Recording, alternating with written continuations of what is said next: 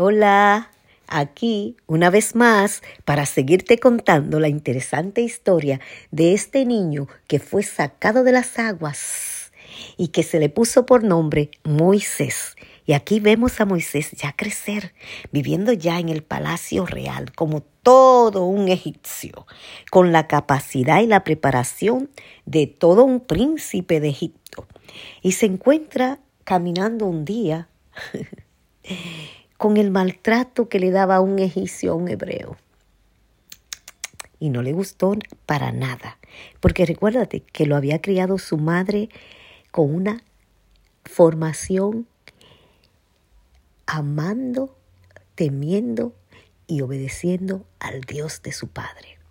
Entonces él salió en defensa de este hebreo y mató al egipcio. Pero días después se encuentra con dos hebreos peleando. Y él va y se le acerca y dice, ¿cómo siendo hermanos se están matando uno con el otro?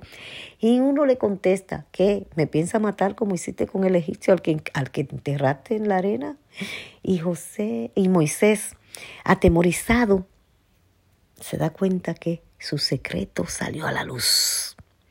Y ahora llegó a oído del faraón.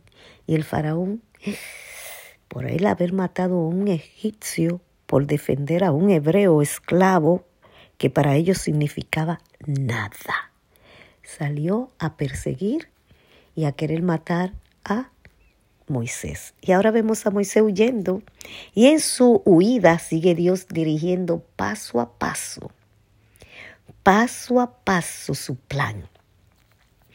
Dios tenía un plan desde el principio con Moisés y comenzó a dirigirlo y lo llevó y lo dirigió hasta llegar a Madián. Y allí en Madián se encuentra con las hijas de este sacerdote y ellas están siendo atacadas por otros pastores y él sale a defenderla. Y en la defensa,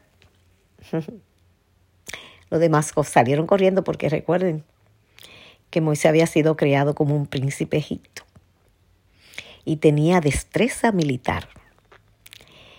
Había sido criado en las mejores universidades.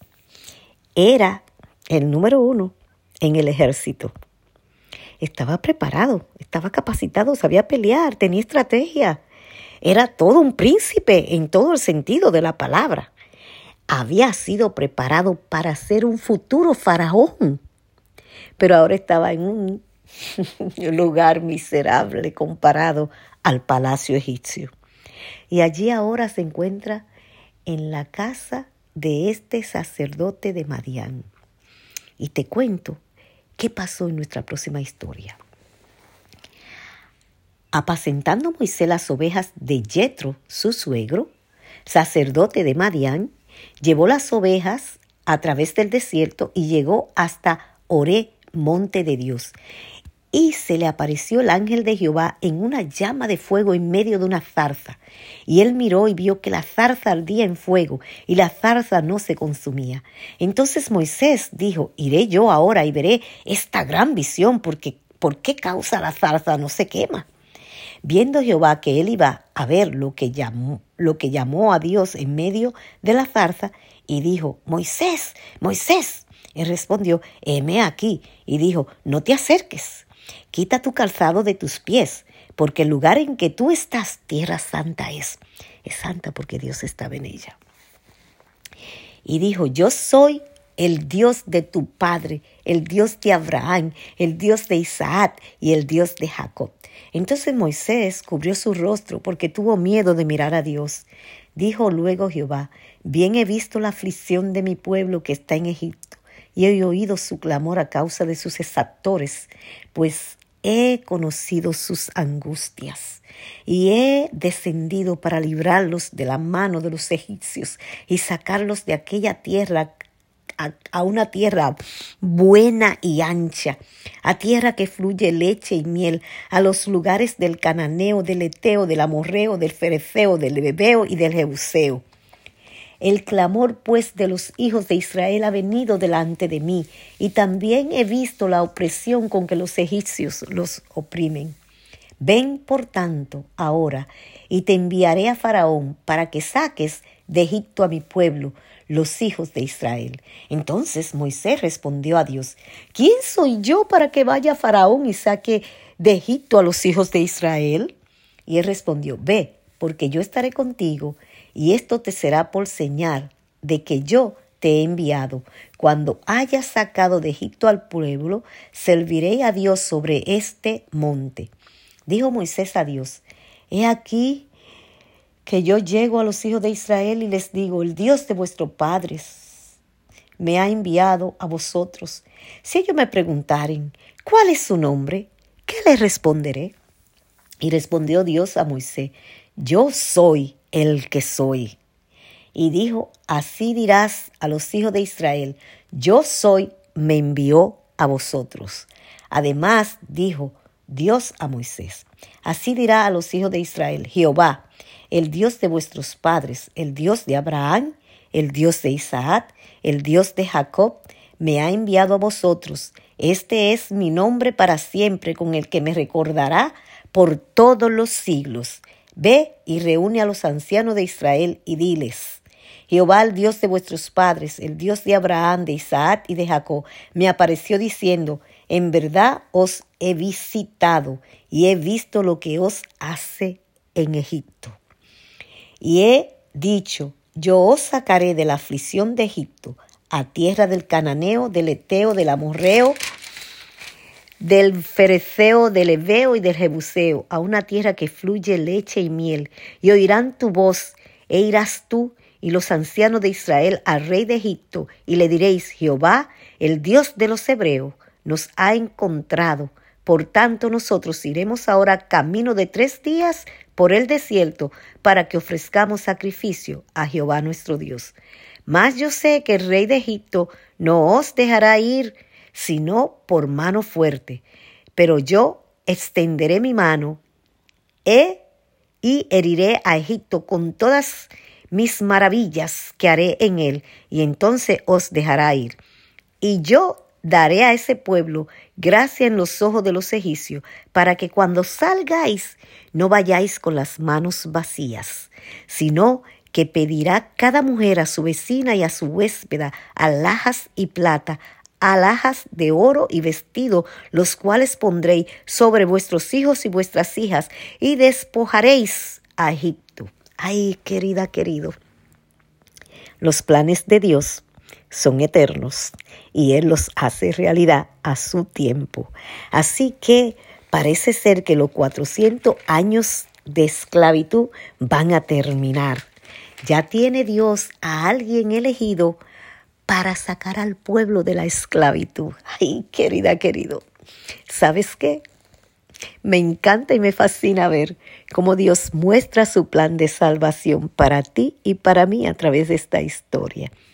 Porque ahora el pueblo tiene un Salvador al que Dios ha elegido para sacarlo de Egipto. Y tú y yo tenemos un Salvador al que Dios envió para sacarnos del pecado de Egipto, donde el pecado no tiene sucumbido. Y ese es su Hijo amado.